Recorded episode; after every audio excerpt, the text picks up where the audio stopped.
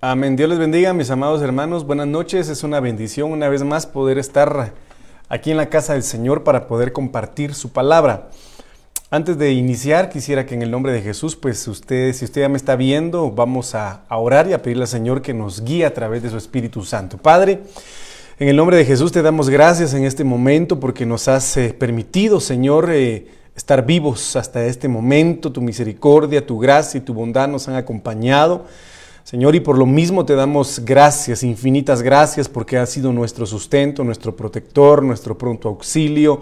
Has sido, Señor, nuestro castillo y nuestro refugio en estos tiempos, Señor, complicados. Por eso te alabamos, por eso te exaltamos, por eso te bendecimos y declaramos que tú eres Dios, el único y verdadero en el cielo, en la tierra y debajo de la tierra, que no hay nadie como tú, Señor. Por lo tanto, esta noche venimos reconociendo tu gobierno, tu autoridad y tu señorío sobre nuestras vidas. En el nombre maravilloso de Cristo Jesús, venimos reconociendo que tú eres nuestro Dios, que Jesucristo es nuestro Salvador y que el Espíritu Santo, Señor, es nuestro consolador, es nuestro abogado aquí en la tierra y el Señor Jesucristo nuestro abogado en el cielo.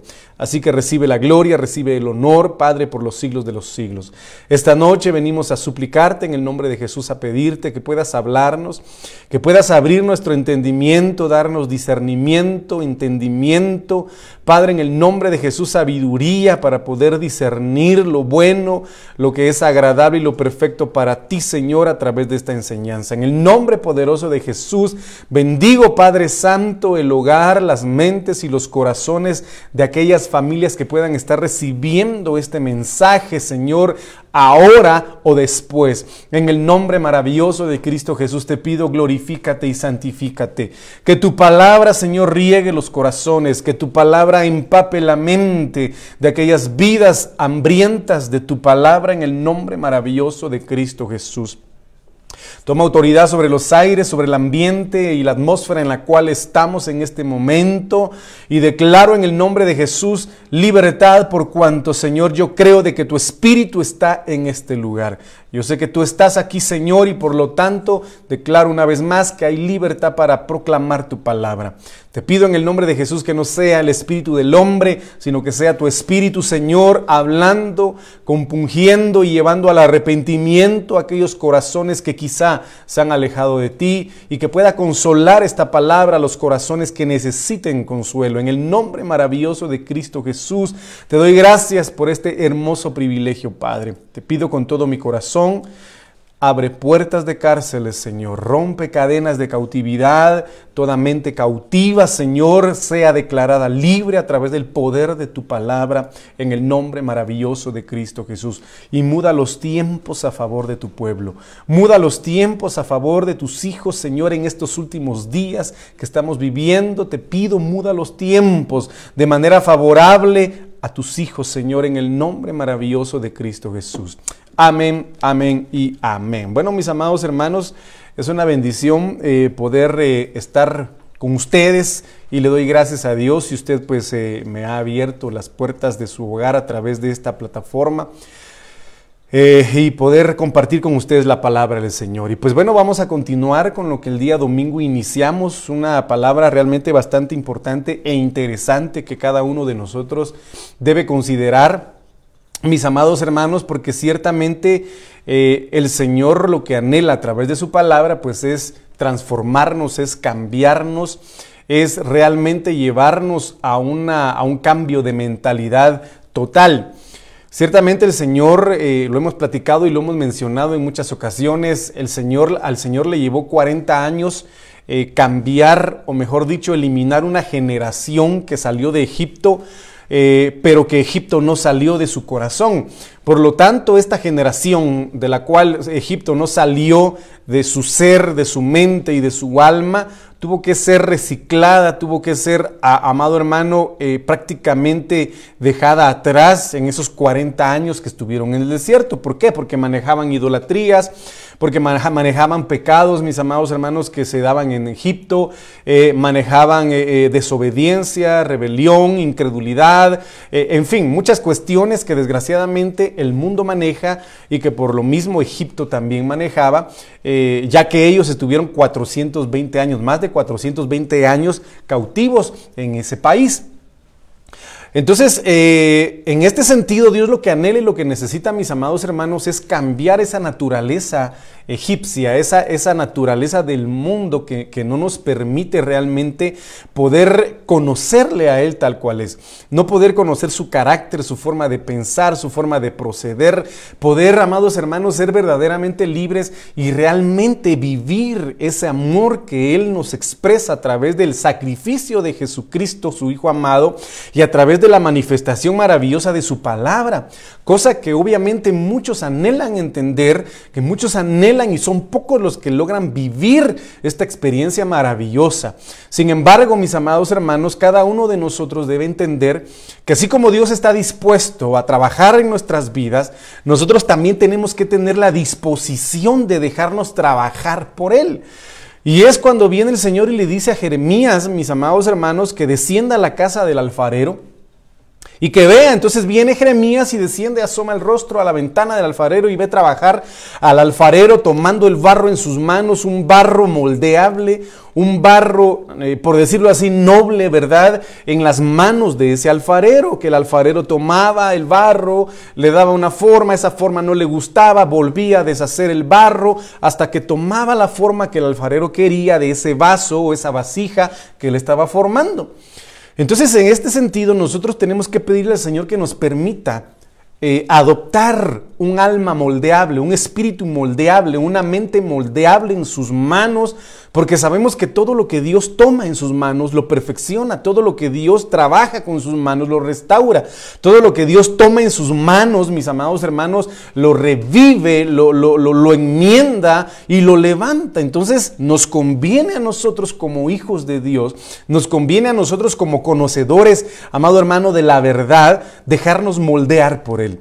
Entonces, en este sentido, el Señor habla en el libro de, Segunda de Crónicas, capítulo 7, mis amados hermanos, eh, en el versículo 10 en adelante, de algo muy importante. El Señor habla de que eh, ahí en ese, en ese lugar donde el pueblo logre volverse a Él, escuchará las oraciones. Y lo maravilloso es, mis amados hermanos, de que nos escoge, ha decidido escogernos a nosotros Siendo lo peor del mundo, amados hermanos, porque yo sé y yo por testimonio propio, propio, puedo decir de que yo no era lo mejor. De hecho, quizá no sea lo mejor, pero Dios en su gran misericordia y en su multiforme sabiduría nos escogió a nosotros y déjeme decirle de que no por buenos, no porque seamos los mejores, sino todo lo contrario, porque éramos y, quizás somos los peores. Pero le vuelvo a reiterar en este sentido de que si nosotros nos entregamos en las manos del Señor, eso, eso que, que, era desagradable, que era horroroso, que era inaceptable, viene Dios y lo transforma. Lo transforma de una manera maravillosa. Entonces viene el Señor y nos escogió para santificarnos. Nos escogió, mis amados hermanos, para poder poner su nombre en nuestras vidas para siempre. Y eso es algo maravilloso. Entonces anhelamos nosotros una restauración y una recuperación de la redención, del perdón, de la sanidad para nuestras vidas y más aún en este tiempo, que es un tiempo de hermanos, eh, eh, el cual se ha declarado una generación que realmente está desviándose mucho del Señor. Por lo mismo el Señor nos da tips, ¿verdad? Nos da realmente eh, pasos importantes, herramientas importantes armas importantes, eh, no solo para pelear, sino también para ser capacitados en su reino y poder, y poder entender o saber cómo caminar, cómo conducirnos, cómo pelear, cómo conquistar, cómo derrotar a nuestros adversarios, cómo poder tener y recibir revelación de su palabra a manera de que su palabra se haga rema en nuestras vidas y no vivir un evangelio vacío, no vivir un, un evangelio, mis amados hermanos, monótono, ni lleno de costumbres, ni mucho menos religioso, sino que el mover de Dios en nuestras vidas debe ser un constante renovar, un constante revolucionar en nuestro interior por medio de su palabra y de su Espíritu Santo. Entonces, en este sentido, el Señor viene y como siempre yo lo he dicho, nos reta a cada uno de nosotros a tratar la manera de doblegar muchas circunstancias que el mundo marcó en nuestras vidas y que no solo eso, sino, sino que nuestros padres heredaron en nosotros. Porque yo sé que en, en determinado momento Alguien pudo haber sido criado, formado, educado, instruido de una manera militarizada, de una manera fría, de una manera indiferente, de una manera demasiado autoritaria. Y eso mismo, amados hermanos, eh, eh, le, enseña uno a sus hijos, porque yo así fui criado, porque yo así fui formado. Entonces yo lo voy a hacer con mis hijos, a mi papá le funcionó y a mí me va a funcionar también. Pero muchas veces no todas las cosas son buenas para heredar a nuestros hijos. Y Dios lo que anhela es cancelar de nosotros esas herencias generacionales que no vienen a ser de edificación y de bendición para nuestras vidas. Entonces, en este sentido, platicamos, mis amados hermanos, sobre cómo recuperar ese perdón a manera de que nosotros seamos sanados de manera integral en nuestras vidas. Porque recuérdese usted de que la palabra de Dios dice de que antes de que el Señor venga o cuando el Señor venga, debemos ser hallados exactos, plenos, eh, amados hermanos, eh, eh, en cuanto al alma, cuerpo y espíritu. Entonces tenemos que buscar la sanidad para nuestro cuerpo, la, la, sanidad para nuestra alma y la sanidad para nuestro espíritu. ¿A través de qué? Del perdón. Porque pecamos en el cuerpo, porque pecamos en el alma y porque pecamos en el espíritu. Amados hermanos, recordando que Ana, una de las que manifestó que su espíritu estaba amargado, por lo tanto estaba enfermo y por ende, amado hermano, ante la amargura que ella manejaba, obviamente no caminaba acorde a la voluntad de Dios. Por lo tanto, ella cuando vino al Señor y reconoció su posición, reconoció su, su estado almático, corporal y espiritual, ¿por qué? Porque a causa de la amargura, amado hermano, su cuerpo quizá estaba padeciendo de esterilidad y a causa de esa esterilidad, pues obviamente su espíritu se amargó. Ella entendió su postura, pidió perdón, se ministró con el Señor en el altar, y a causa de esa administración, mis amados hermanos, se humilló reconociendo su postura y Dios la sanó. Dios sanó su cuerpo, Dios sanó su alma y Dios sanó su espíritu. Entonces aquí es un paquete bastante impresionante el que Dios quiere restaurar en nosotros, mis amados hermanos, a manera de que logremos ser beneficiarios, amado hermano, ser verdaderamente herederos y coherederos de su reino, verdaderamente echar mano de la vida eterna, teniendo un perdón, un arrepentimiento y una sanidad integral delante del Señor. Porque de balde, amado hermano, sería el hecho de tener un cuerpo sano si una persona tiene enferma su alma. No sería coherente en ese sentido.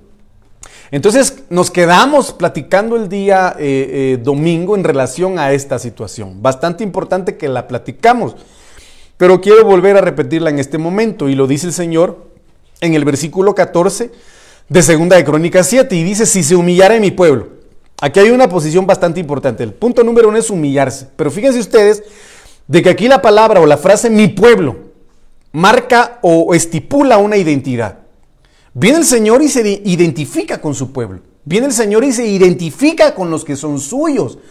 Pero una cosa es de que el pueblo tome la postura de humillarse para que tenga esa identidad con un padre, con un rey, con un gobierno que muchas veces no lo reconoce, porque como le vuelvo a reiterar, el gobierno o el imperio que el mundo ejerció sobre nuestras vidas provoca que nuestra alma se, se revele contra ese gobierno, contra esa autoridad y por lo tanto se pierda esa identidad. Es como aquel padre, mis amados hermanos, que nunca estuvo con sus hijos, sus hijos no se identificaron con ellos, o con él, mejor dicho, perdón, no tuvieron identidad con él. Y que de repente se aparezca el papá a quererles imponer autoridad, ellos no van a sentirse identificados con él, porque nunca, nunca y en ningún momento él estuvo con ellos. Pero en este sentido, el pueblo de Israel sí conoció al Señor y el Señor está totalmente identificado con su pueblo. El punto es, si nosotros realmente nos identificamos con Él, a manera de llegar a este punto de humillarnos delante de su presencia. Entonces aquí el Señor habla y dice, si se humillara en mi pueblo sobre el cual mi nombre es invocado. Y oraren y buscaren mi rostro y se convirtieren de sus malos caminos, entonces yo oiré desde los cielos y perdonaré sus pecados y sanaré su tierra. Tomémoslo desde el punto de vista material, amén, una sanidad para nuestra tierra, para nuestro país, para nuestro vecindario, para nuestro departamento, nuestro municipio, amén, gloria a Dios. Pero más que sanar un territorio, Dios anhela sanar la tierra que es nuestro corazón, porque el Señor lo ejemplifica y lo manifiesta en la parábola de la semilla. La semilla fue, fue, fue esparcida por el sembrador y, y dice la Biblia de que una cayó en pedregales, hay corazones que en lugar de ser buena tierra son eh, eh, corazones endurecidos. Hay otros que cayeron en tierra donde hay espinos, ¿verdad? Hay corazones que por los mismos problemas, las mismas dificultades, lo dice el Señor Jesucristo, no recibe la palabra. Hay otro camino que eh, cayó a la orilla, dice hay otra, otra semilla que cayó a la orilla del camino. Y obviamente es aquel corazón que en el momento recibe la palabra, dice, pero después se olvida de ella. Y la otra que es la semilla que cayó en buena tierra. Entonces vemos, le, le digo todo esto, porque vemos que el corazón también es símbolo de tierra, donde Dios quiere sembrar su palabra. Entonces, en este sentido, para que una, un hogar, supongamos así, pueda ser sanado, primero tiene que ser sanado, restaurado el corazón. El corazón es importante. Entonces aquí vemos número uno lo que mencionábamos el día domingo, la humillación. Número dos, debe existir humillación para poder invocar a Dios. Número tres, oración.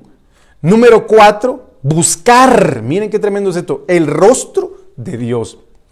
Número cinco, volverse a Dios. Entonces, mire, pues esto es importante porque si usted se da cuenta, en este sentido vemos cinco, cinco puntos bastante importantes. Humillación, invocación, oración, buscar el rostro de Dios, volverse a Dios. Cinco aspectos importantes.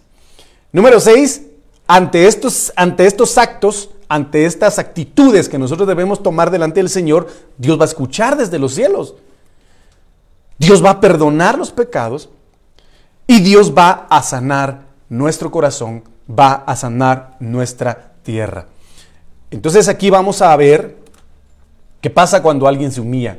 ¿Qué sucede? Lo mencionamos en uno de los primeros versículos que platicamos el día domingo. Humillarse eh, del hebreo 36-65, caná, significa doblar rodillas para adorar. Significa separar, significa abatir el orgullo o altivez de alguien. Herir el amor propio. Entonces, en este sentido, pusimos como ejemplo lo que el Señor Jesucristo vivió según eh, el, libro de Filipenses capítulo 2, en la cual dice de que siendo Dios se humilló a sí mismo, haciéndose siervo, haciéndose hombre, se humilló. Y ahí obviamente, a la hora de ser crucificado, a la hora de aceptar Él, impresionantemente viene a mi mente lo que platicábamos la semana pasada, en relación, mis amados hermanos, a cuando el Señor Jesucristo subió al monte. Pedro, Jacobo y Juan subieron. Jesucristo vestido de gloria. Imagínense usted eso, eso maravilloso. Jesucristo vestido de gloria. Y aún sabiendo de que él podía invocar a cuantos eh, héroes de la fe pudiera, a cuanto ejército celestial pudiera, no lo hizo sino que Él mismo se humilló, amado hermano, a manera de poder salvar nuestras vidas en ese momento crucial, hermano, y poderoso en la cruz del Calvario. Entonces aquí Él se negó, abatió su orgullo, canceló toda altivez y su amor propio fue hecho, hermano, pozole prácticamente, a cero quedó por amor a nosotros. Entonces, lo que espera el Señor es que nosotros tengamos esa misma actitud.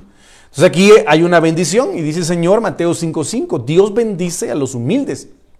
Dios bendice a los que de rodillas le adoran. Dios bendice a los que postrados le buscan. Dios bendice a los que logran abatir, doblegar, negar su orgullo. Yo no sé cómo está usted en relación a negación de su orgullo en negación, mis amados hermanos, a su amor propio, muchas veces por amor a Dios.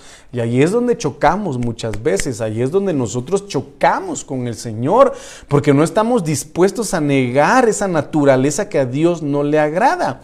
Entonces ante esto Dios quiere bendecir a aquellos que reconocen que solo eh, eh, eh, el Señor puede ayudarlos, puede salvarlos, puede rescatarlos. Entonces, mire, pues recibirán la tierra prometida. Aquí vemos un ejemplo y este es un ejemplo maravilloso en donde dice en 2 de Crónicas 12, 4 al 5 al 7, y tomó las ciudades fortificadas de Judá y llegó hasta Jerusalén. Entonces vino el profeta Semaías a Roboam y a los príncipes de Judá que estaban reunidos en Jerusalén por causa de Sisac. Y les dijo, así ha dicho Jehová, vosotros me habéis dejado. Mire qué impresionante es esto. Una, una, una em, característica de aquel que tiene orgullo en su corazón es que deja de buscar a Dios. Deja de ir a la iglesia, deja de orar, deja de alabar, deja de humillar su corazón delante del Señor. Entonces el orgullo viene, y yo lo mencioné el día domingo, dice, yo no tengo necesidad de ir a la iglesia, ahí el pastor si quiere que tome solito Santa Cena o si quiere él que haga el culto, está bien. Entonces hay una situación bastante importante que el Señor resalta en este sentido. Vosotros me habéis dejado. Entonces decidieron ustedes dejarme, está bien, yo soy Dios, sigo siendo Dios, yo sigo estando sentado en mi trono, sigo creando, sigo trabajando, sigo haciendo maravillas y milagros. Por lo tanto, si ustedes me dejaron a mí, tranquilos, quédense felices ustedes con su orgullo, quédense felices ustedes con su soberbia, quédense ustedes felices con su pecado. Prácticamente el Señor lo dice así, si ustedes quieren dejarme, está bien, yo también los he dejado, yo también los voy a dejar. Ah, eso es terrible, hermano. Eso es terrible. Como cuando a la hija de Billy Graham le preguntaron en Estados Unidos, cuando en el 2001 se dio el atentado de, las Torres Gemelas, hermano, le preguntaron, ¿dónde está tu Dios? ¿Por qué permites que esto le pase a nuestra nación? ¿Por qué? ¿Por qué? ¿Dónde está el Dios que, a quien tu padre eh, predicaba? Entonces ella respondió, ese Dios que ustedes mencionan ahorita está en el bote de la basura donde ustedes lo dejaron. Entonces eso es literal, mis amados hermanos. Todo aquel que decide dejar a Dios, todo aquel que decide abandonar al Señor, tranquilo, tranquilo. Dios también decide dejarlo a él. Pero también si, decide, si decide volverse al Señor, el Señor es misericordioso para recibirte con sus brazos abiertos. Pero lo que voy, mis amados hermanos, es la humildad que debe existir. Y los príncipes de Israel y el rey, y el rey se humillaron y dijeron, justo es Jehová. Cuando Jehová vio, porque Dios mira, Dios escudriña y Dios pesa los corazones, Dios vio que se habían humillado, vino palabra de Jehová a Semaías diciendo, se han humillado no los destruiré. ¿Qué provoca el humillarse? Cancela al destructor. ¿Qué provoca el postrarnos delante del Señor para clamar? Cancela la destrucción, cualquier tipo de destrucción. Veámoslo, amado hermano, cuando Nínive fue evangelizada por, por, por Jonás. Jonás un evangelista, Jonás un, un profeta lleno de imperfecciones, desobediente y orgulloso, resentido y bravo. Hermano, fue el que tuvo mayor éxito en relación a su evangelio, pero Nínive escuchó la palabra, Nínive recibió el mensaje, a pesar de que era un pueblo voraz, un pueblo sanguinario, un pueblo guerrero, impetuoso y violento, que mató a saber a cuántas personas y que en teoría se cree de que Jonás no quería ir a evangelizarlos porque ellos fueron los causantes de la muerte de su papá. Por eso no quería que Dios los salvara, sino que se murieran. Sin embargo, ellos al escuchar la palabra se arrepintieron. Y Dios ya había destinado matarlos y destruirlos. Amados hermanos, oiga, no cabe duda, no cabe ninguna duda de que si más de algunos cuantos o quizá todo el pueblo de la generación de Noé igualmente se hubiese arrepentido, Dios tal vez no hubiese mandado el diluvio. Pero como no se arrepintieron de sus malos caminos, hubo un orgullo y una soberbia en su corazón y no quisieron humillarse, sino que se burlaron de Noé, se burlaron de su familia y continuaron con sus pecados, continuaron con su soberbia y con su orgullo. Bueno, Dios los destruyó. Pero Nínive fue humilde. En su momento se humilló, en su, en su momento y se pusieron a ayunar, hasta las bestias y hasta los animales ayunaron, amados hermanos. Entonces se arrepintieron y se humillaron. En este sentido vemos, el Señor vio que se habían humillado los príncipes de, de, Israel y Judá, mis amados hermanos, no los destruiré, dice el Señor. Entonces, cuán importante es que en estos tiempos nos humillemos delante del Señor. Y por eso claramente el Señor Jesucristo dijo, esta generación, hablando de demonios, hablando de espíritus inmundos, hablando del adversario, dice esta generación no va a ser vencida sino únicamente a través de la oración. Y oración es humillarse. Y oración es postrarse. Y oración es negar el amor propio. Y oración, amado hermano, es doblegar el orgullo. ¿Por qué? Porque sabemos que solo Dios puede ayudarnos. Sabemos que solo Dios puede restaurarnos. Y sabemos y reconocemos que solo el Señor puede salvarnos. Entonces, en este sentido, la humillación cancela al destructor. Antes lo salvaré en breve. Entonces, cancela al destructor, activa la salvación. Y que esta noche en el nombre de Jesús humillados en nuestro corazón y que a partir de hoy nos humillemos delante del Señor para cancelar sobre nuestros hogares, nuestras familias, nuestras propias vidas, cualquier orgullo, amado hermano, a manera de cancelar al destructor y la salvación se active en plenitud. Y no se derramará mi ira. Mire qué impresionante es esto. Qué tremendo es esto es cancelada la ira del Señor. Ay, que Dios nos guarde, hermano, contra Jerusalén por manos de Sisac. Esto es impresionante. Entonces, mire, pues, mire lo que dice el Señor.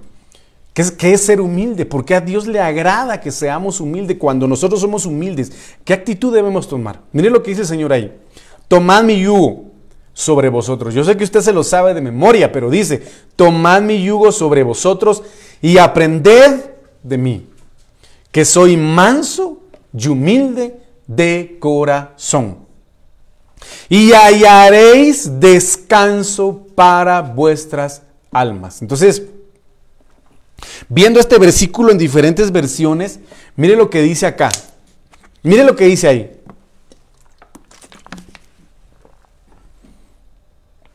Acepten la misión que les doy. Mire qué tremendo es esto.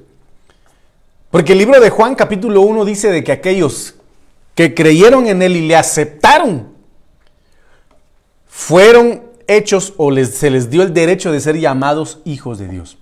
Y aquí dice el Señor, acepten, acepten la misión que les doy. Y aprendan de mí, que soy paciente y humilde. Conmigo encontrarán descanso. Entonces, ¿qué es lo que el Señor quiere provocar en nosotros? Un factor importante de la humildad es aceptar. ¿Aceptar qué?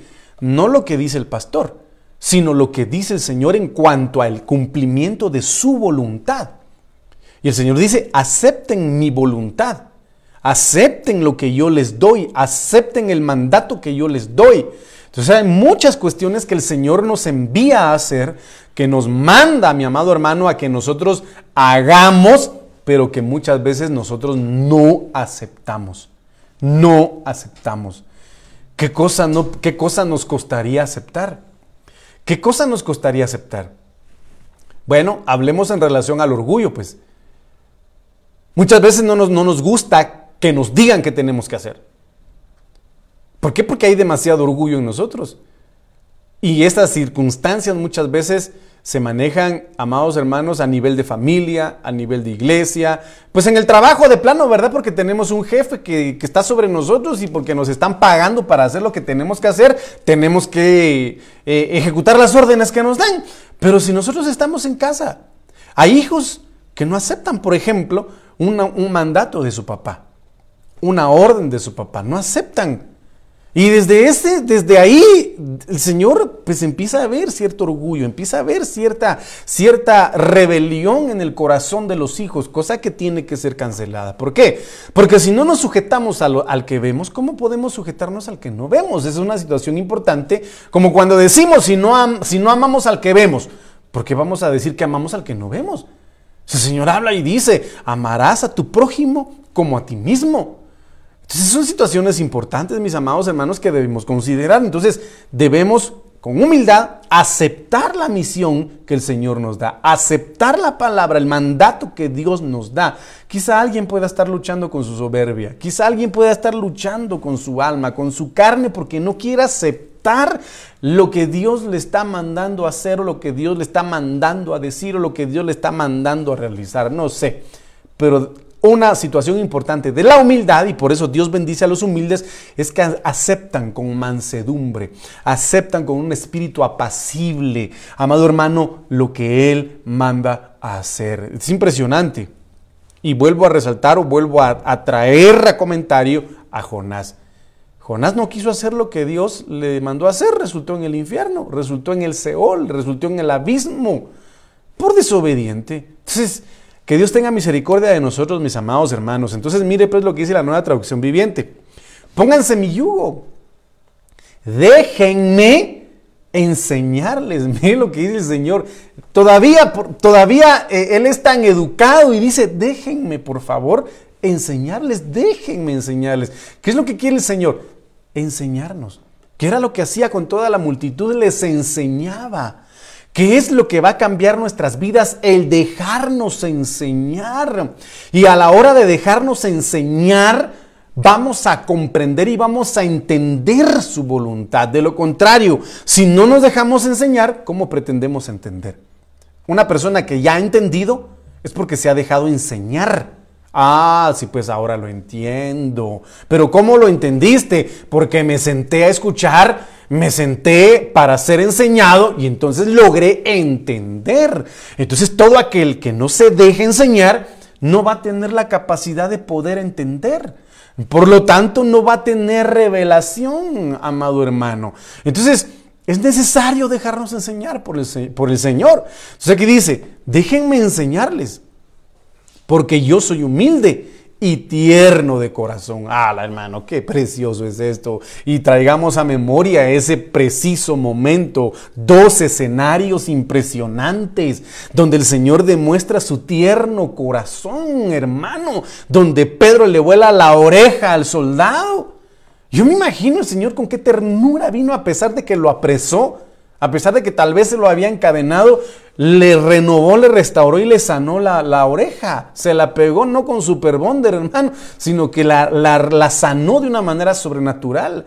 Y número dos, bueno, de los que me vienen a la mente, porque por supuesto hay muchos más, ¿verdad? Yo sé que hay muchos más. El ladrón en la cruz, hermano. ¿Acaso no demostró esa faceta tierna de su corazón, de que a pesar de que era culpable, le dijo, ciertamente te digo, hoy estarás conmigo en el paraíso, estando crucificado, estando ensangrentado y padeciendo lo peor, ahí logró sacar aún su tierno corazón. Mire lo que el Señor nos enseña, hermano. Y aunque en determinado momento estés pasando un momento de hostilidad, un momento de, de, lucha, de prueba, de enojo, de ira, de contienda, qué sé yo, dile al Señor, enséñame a que en mi corazón se manifieste tu ternura, tu ternura y tu humildad. Que ahí es donde Dios empieza a, si nosotros actuamos de esa manera, empieza a cancelar al destructor. Porque créame de que el orgullo destruye. Porque créame de que la soberbia destruye. Porque créame de que la altivez destruye. Porque recuérdese que uno de los significados de orgullo, mi amado hermano, es ira, es enojo. El orgullo va de la mano con el enojo. Todo aquel que es orgulloso es, es, es una dinamita, estalla en cualquier momento, no se le puede decir nada porque la hermana saca el pecho peludo y se pone Hulk, se pone verde, dispuesto a deshacer cualquier cosa que se le ponga enfrente y jamás se le puede decir nada por lo mismo. Entonces analicemos nuestro corazón, analicemos nuestra vida delante del Señor. La TLA dice, obedezca mis mandamientos, les va a ir bien. Y aprendan de mí. Pues yo soy paciente y humilde de verdad. Mire qué impresionante es esto. No pretendamos ser pacientes y humildes en la iglesia. No, no pretendamos ser pacientes y humildes con el vecino, con la vecina. No, seamos pacientes para empezar con nuestra propia familia. Seamos pacientes para empezar en nuestra propia casa somos pacientes en nuestra propia casa, pues cada quien lo sabrá. Pero si no lo somos, aprendamos del Señor. Hay una bendición detrás de la humildad. Hay una bendición detrás de humillarse delante del Señor. Y eso es lo que el diablo no quiere que los hijos de Dios entiendan. Entonces mire lo que dice acá. Cuando nosotros nos dejamos enseñar por el Señor, viene la revelación. Y aquí es donde el Señor manifiesta algo maravilloso. Jeremías 33, 6. He aquí, yo le traeré salud y sanidad. Lo sanaré y le revelaré abundancia de paz y de verdad. ¿Qué dice Señor? Tomen mi yugo. Déjenme enseñarles. Déjenme mostrarles. Déjenme revelarles lo que viene detrás de ser humildes ante mi presencia. Yo, dice el Señor, les traeré salud. Ah, hermano, en el nombre de Jesús yo desato salud sobre su vida y desato un espíritu de humildad en su corazón, un espíritu de humildad, de mansedumbre y de dominio propio, a manera de que la salud de Dios, a manera de que la sanidad de Dios se revele a su vida. Se revele a su vida, hermano se revela en su hogar, se revela en lo más profundo de su alma. Entonces el Señor dice, los sanaré. Mire, qué impresionante es esto, porque dice, yo le traeré salud y sanidad. Y cuando nosotros decimos, ah, no se preocupe, yo se lo voy a traer, es porque eso algo que nos van a traer está lejos de nosotros. Entonces, ¿qué quiere decir? Ustedes se alejaron de mí, pero ahora se humillaron. Entonces la salud estuvo lejos de usted, de ustedes, pero ahora la voy a traer para ustedes. La sanidad se alejó de ustedes, pero ahora yo voy a hacer que venga a ustedes. Esto es impresionante. Entonces los sanaré, les revelaré, les mostraré abundancia de paz y de verdad. Ah, peor en estos tiempos, que el Señor tenga misericordia de nosotros y nos revele esa abundancia de paz y esa abundancia de verdad que solo Él puede darnos. ¿Por qué? Porque hoy lo que menos hay en muchos lugares y por esta situación es paz. Y lo que menos hay es verdad. Mucha mentira. Entonces, mire pues, la Biblia textual actualizada dice, he aquí yo cerraré sus llagas. Maravilloso lo que el Señor hace cerrar llagas, cerrar llagas. Toda llaga del alma hoy sea cerrada en el nombre de Jesús. Toda llaga del alma hoy sea sana en el nombre de Jesús. He aquí yo cerraré sus llagas, que el Señor cierre toda llaga en tu vida, ya sea en el alma o ya sea en el cuerpo. Toda enfermedad sea cerrada en el nombre de Jesús. Y les volveré la salud. Mire qué tremendo es esto. Y remediaré sus males. Ay, hermano, mire qué precioso. Qué consecuencia trae el humillarse ante el Señor. Que no solo te van a dar salud, te van a dar sanidad, sino dice el Señor, remediaré tus males. Cualquier mal que estés pasando, entrégaselo al Señor. Si tú no puedes remediarlo humanamente, Él sí puede. Por lo tanto, toma su yugo, aprende de Él, déjate enseñar por Él, humíllate delante de su presencia y Él remediará cualquier mal que puedas tener cualquier mal que puedas tener. No dejo, amado hermano, de repetir esa dimensión maravillosa de sanidad, de libertad, de liberación, de restauración, hermano, que hizo en el Gadareno. 6.500 demonios aproximadamente deformaron un alma, enfermaron un cuerpo, distorsionaron un espíritu. Y el Señor con su palabra, con el poder de su palabra, lo liberó lo, restauró y remedió sus males. Entonces, no hay mal que Dios no pueda remediar.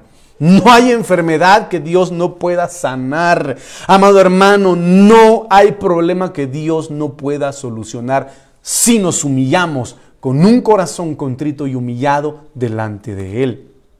La Biblia Jerusalén, he aquí, yo les aporto su alivio Ah, Señor, todo yo recibo ese aporte, no aporte constitucional, Señor, aporte de alivio y de medicina. Mire qué impresionante es esto. aquí yo les aporto su alivio y su medicina. Los curaré. Y mire qué precioso es esto. Les descubriré una corona de paz a la hermana. O sea que estaba oculta, o sea que estaba escondida. Pero era necesario humillarse. Es necesario postrarse para que esta corona de paz, ¿por qué corona? La corona va en la cabeza, pensamientos, mente. Yo te voy a coronar de pensamientos que sean de paz. Yo te voy a coronar con pensamientos que te van a hacer sentir seguro y, y vas a estar seguro. Mire qué impresionante es esto, hermano. Aún en estos tiempos, digámosle, digámosle, Señor, corona mi mente, corona mi mente de paz, corona mi mente, revélame esa corona de paz y de seguridad en el nombre de Jesús. Pero mire qué impresionante, les descubriré, dice, algo que estuvo oculto, algo que estuvo escondido y que no todos logran encontrar. Entonces, que nosotros seamos de esa generación Que a través de la humillación ante el Señor podamos descubrir esa corona de paz. No la paz que el mundo da, como, como lo dice el Señor, sino esa paz que sobrepasa todo entendimiento y que nos haga sentir seguros. Esa paz que manifiesta, mi amado hermano, la mujer virtuosa en el cantar de los cantares, en donde dice de que se siente, mira con seguridad el futuro, no le teme al invierno, porque está coronada de esta paz que solo Dios da. Esto es precioso, mis amados hermanos. La Biblia Martín Nieto dice, yo les devolveré.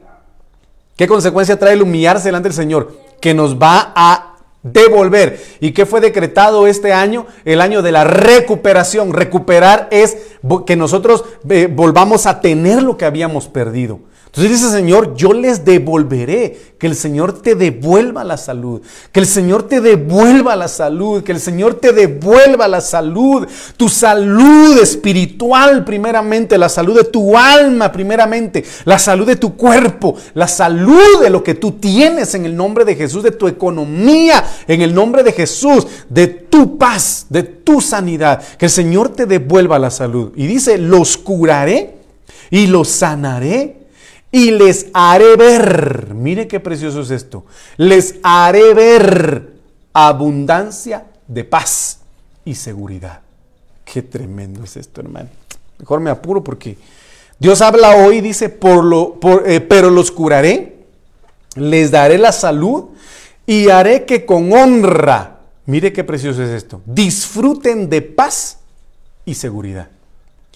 Cuando habla de honra, Quiere decir de que antes de que, antes de que alguien sea honrado, tuvo que haber existido una deshonra. Tuvo que haber existido una humillación. y recuérdese usted de que después, mejor dicho, antes de la caída, alguien tuvo que estar arriba. Tuvo que caer. Es impresionante. Entonces viene el Señor y dice, yo te voy a honrar. Si te humillas delante de mí, dice el Señor, yo te voy a honrar. Y vas a disfrutar de esa paz con tu esposa, con tu esposo, con tus hijos. Vas a disfrutar esa paz porque yo te voy a honrar. Ay, hermano. Entonces, Dios honra a los que le honran. ¿Cómo? Humillándose delante del Señor. Dios te va a honrar en tu trabajo. Dios te va a honrar en tu negocio. Dios te va a honrar en tu familia. Dios te va a honrar. Dios te va a honrar. Dios te va a honrar. Por cuanto tú vas a disponer humillarte delante de su presencia en lo oculto, Dios te va a honrar en lo público. Dios te va a honrar, mi amado hermano. Y esto es lo, lo precioso. La BLA 95 dice, yo sin embargo me apresuraré a que se restablezcan y mejoren. La hermana. A que se restablezcan y mejoren. Qué tremendo es esto. Si estás mejor, que el Señor te haga mejoras en tu vida. Les devolveré la salud y les haré gozar de mucha paz y seguridad. Mire qué tremendo estas eh, versiones, hermano. La NBP dice, eh, he aquí yo les traeré medicina y sanidad, yo los sanaré y les revelaré tiempos de paz y de verdad, que en estos tiempos, que, que quizás son contrarios, que son contrarios para el mundo, sean revelados tiempos de paz para ti. Sean revelados tiempos de paz para ti. En el nombre de Jesús y de verdad. Entonces mire pues, en Isaías 38, 1 al 6, vemos una actitud de, de un rey que usted ya conoce en aquellos días Ezequías cayó enfermo de muerte y vino a él el profeta Isaías, dijo de Amós, hijo de Amós, y le dijo, así dice el Señor, pon tu casa en orden, porque morirás y no vivirás. Entonces yo quiero que usted me considere esta parte. Pon tu casa en orden. Le dieron, le dieron, es que le dijera yo una bofetada. Porque que una persona entre a, la habitación de otra, ¿verdad? Y la otra, y la persona pues esté acostumbrada a vivir de determinada forma, ¿verdad? Y que de repente venga un familiar y le, di, y le diga, mira vos, tenés vergüenza, tenés todo desordenado tu cuarto. ¿Qué pasa con esa persona? Se sonroja.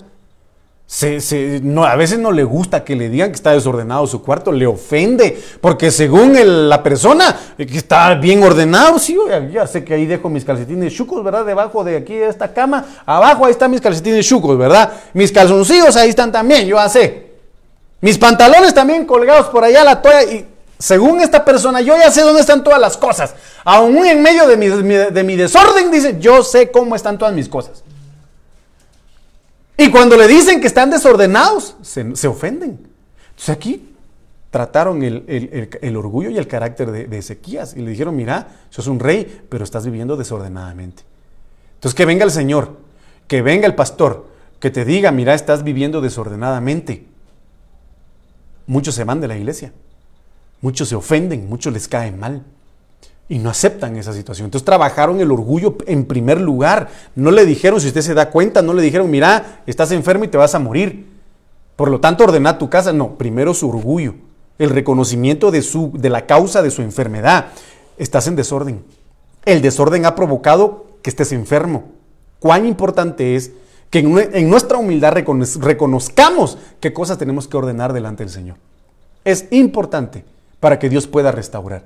De lo contrario, mis amados hermanos, no vamos a poder salir de cualquier enfermedad, ya sea almática o espiritual o corporal que podamos tener. Y que el Señor reprenda al diablo en el nombre de Jesús. Y que nos ayude a cancelar el Señor toda ceguera de nuestras vidas que no nos permita ver o entender qué áreas de nuestras vidas están desordenadas. Y que el orgullo muchas veces no permite que se acepten esas sugerencias. Entonces viene el Señor y se lo dice, claro, estás mal, estás mal. No, no, no eres un tamal, va, sino estás mal. Entonces Ezequías volvió su rostro, mire, por cuanto reconoció que estaba viviendo de manera desordenada delante del Señor, dijo, bueno, entonces voy a volver a ordenar mi vida mediante qué? La oración. ¿Mediante qué? La humillación. ¿Mediante qué? La búsqueda al Señor. El reconocimiento de su posición y su condición. Entonces viene el Señor, el, rey Ezequías volvió su rostro hacia la pared y oró al Señor. ¿Cuánto tiempo llevaba sin orar? No lo sé. En medio de su desorden no lo sé, pero su condición de humillación la manifestó acá y dijo, te ruego, ruega únicamente a aquel que se humilla. Ruega a aquel que únicamente tiene necesidad de que sea condonado, perdonado, indultado, hermano, redimido de cualquier falta, de cualquier pecado, de cualquier, eh, amado hermano, circunstancia adversa en, su vida. Entonces que él reconoció, yo necesito de Dios. Yo necesito humillarme, yo necesito volverme a Dios. Entonces, mire, te ruego, solo esta frase implica y significa mucho. Te ruego, Señor, que te acuerdes ahora de cómo yo he andado delante de ti en verdad y con un corazón íntegro y he hecho lo bueno ante tus ojos. Y Ezequías lloró amargamente. ¿qué pasó? Entonces la palabra del Señor vino a Isaías diciendo, ve y dile a Ezequías, así dice el Señor, Dios de tu padre David He escuchado tu oración y he visto tus lágrimas. Ay, hermano. Aquellos a los que les cuesta doblegar su carácter, aquellos a los que les cuesta renunciar a su orgullo y no quieren eh, tomar el yugo del Señor, de la mansedumbre y de la humildad, muchas veces tienen que llorar. Muchas veces tienen que llorar. ¿Para qué? para que reconozcan que solamente de rodillas ante el Señor puede vencer, puede ser sano, puede levantarse. He escuchado tu oración y he visto tus lágrimas. Aquí añadiré 15 días a tus días, lo que provoca la humillación. Te libraré a ti, a esta ciudad, de la mano del rey de Asiria y defenderé esta ciudad. Entonces, mis amados hermanos, es importante considerar este punto. Si mi pueblo se humillare, se humillare. ¿Cómo Dios no va a bendecir a aquel que se humilla delante de él? Entonces mira lo que dice el Salmo 25.9. Dirige a los humildes en la justicia. Entonces, ¿qué tiene un humilde? Dirección. El humilde no se pierde. ¿Por qué? Porque acepta consejo, recibe la palabra, obedece la palabra, se deja instruir, se deja guiar, entonces aquí es importante entender que aquel que es humilde delante del Señor siempre va a tener dirección. Siempre va a tener dirección. Aquella mujer, esposa, o mejor dicho, viuda de un profeta, porque el profeta murió, le dijo al, ¿cómo se llama?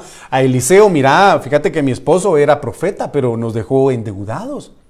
¿Qué buscó la mujer? Dirección. ¿Por qué? Fue humilde en reconocer que necesitaba ayuda. Otra que hubiera sido orgullosa, que me importan mis hijos. Total, soy joven, me puedo casar y puedo tener otra docena de hijos. No lo pensó así, sino que ella pensó en sus hijos y fue humilde, buscó dirección. Y usted conoce la historia. Eliseo le dijo que tienes en casa una jarra con un poco de aceite. Entonces ve, usted sabe, ve y con tus vecinos presta vasijas, las que puedas, manda a tus hijos y empieza a vaciar, empieza a hacer. Entonces, ¿qué fue lo que recibió la mujer? Dirección. ¿Qué tiene el, humilde? Lo vuelvo a repetir, dirección. El humilde jamás se va a perder. ¿Por qué? Porque dice que hay un camino de justicia. Hay un camino de justicia en el cual ni el más tonto se pierde. Ese lo estableció el Señor. Pero van a caminar ahí los que son humildes, los que reconocen que necesitan de Dios. Entonces dice, dirige a los humildes en la justicia y enseña a los humildes su camino. Por cuanto va a aceptar la dirección del Señor, Él le va a revelar sus caminos. Él le va a revelar su camino. Y en este camino, en este sentido, ¿quién es el camino? Es Cristo. Él dice, yo soy el camino, yo soy la verdad, yo soy la vida. Entonces esto es maravilloso. Miren hermanos, la humildad delante del Señor, el humillarnos delante del Señor conlleva, amado hermano, muchas y preciosas perlas, armas, hermano, maravillosas en el Señor. ¿Quieres tener dirección? ¿Quieres tener revelación delante del Señor? Humillémonos delante de Él. Humillémonos delante del Señor y nunca vamos a cometer, amados hermanos, errores nefastos como cuando no estábamos con el Señor. No hay semáforo, o sea que no, no tengo caso, todavía no está instalado. Entonces, mire, pues qué impresionante es esto. ¿Qué es lo que provoca que una persona no sea humilde o que no reciba la palabra con humildad? Santiago 1.21 dice, por lo cual, desechando toda inmundicia y todo resto de malicia, recibid con humildad la palabra implantada, la palabra sembrada, la palabra enseñada, que es poderosa para salvar vuestras almas. Mire, Dos cosas, usted lo acaba de leer, lo acaba de ver, si ahí lo tiene publicado. ¿Qué tenemos que desechar para ser salvos? ¿Qué tenemos que desechar y que provoca orgullo en el corazón del hombre? La inmundicia y la malicia. Simple. La, la inmundicia y la malicia. Y aquí habla de resto de malicia, entonces que quedaba un poco de malicia en algunos pero que estaban viviendo en inmundicia todavía. Entonces, ¿qué es inmundicia? Del griego 4707, Gruparía significa suciedad o impureza moral. El que tiene maldad. Así de sencillo. Y el libro de Apocalipsis dice, y a su esposa se le ha concedido que se vista de lino fino, limpio, y resplandeciente, limpio y resplandeciente. Entonces tenemos que tratar la manera de cancelar de nosotros toda suciedad, toda impureza que no nos permita con humildad, como lo dice aquí, amado hermano, el apóstol Santiago, recibir la palabra. ¿Por qué? Porque la palabra salva. La palabra de Dios es clara y dice de que la fe viene por el oír.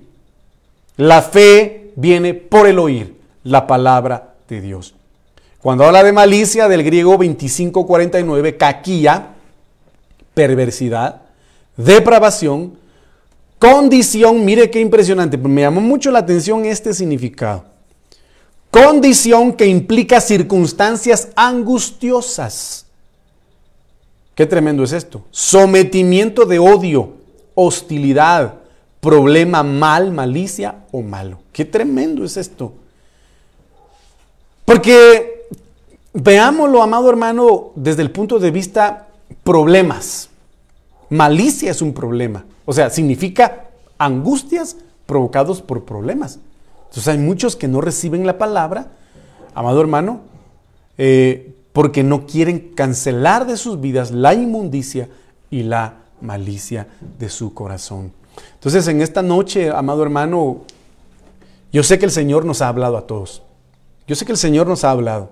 Yo sé que el Señor estuvo hoy con su martillo, hermano, quitando de nosotros esas asperezas, quitando de nuestro corazón esa soberbia, ese orgullo, Y hermano, hermano, yo le pido al Señor que esta palabra cobre vida en sus corazones, que podamos vivirla, porque yo sé que anhelamos una, una, restauración, yo sé que anhelamos un perdón, yo sé que anhelamos todos una sanidad integral como se lo mencionaba yo al principio.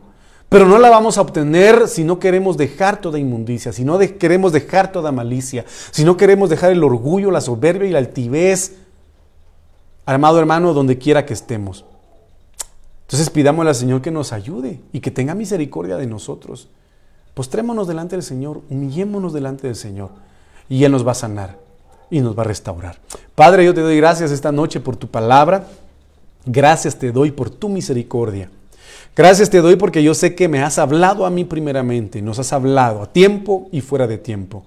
Por lo tanto, Señor, yo vengo a suplicarte esta maravillosa noche, que tengas misericordia de nosotros y que puedas limpiarnos de toda inmundicia, Señor, que puedas limpiarnos de toda malicia, que puedas limpiarnos de todo aquello que a ti no te agrada.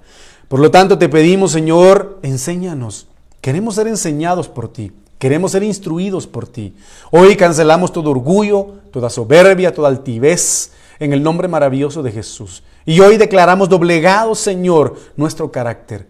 Hoy en el nombre de Jesús declaramos, Padre bendito, que en ti, Señor, podremos, Padre Santo, cancelar ese orgullo y esa soberbia que a ti no te agrada.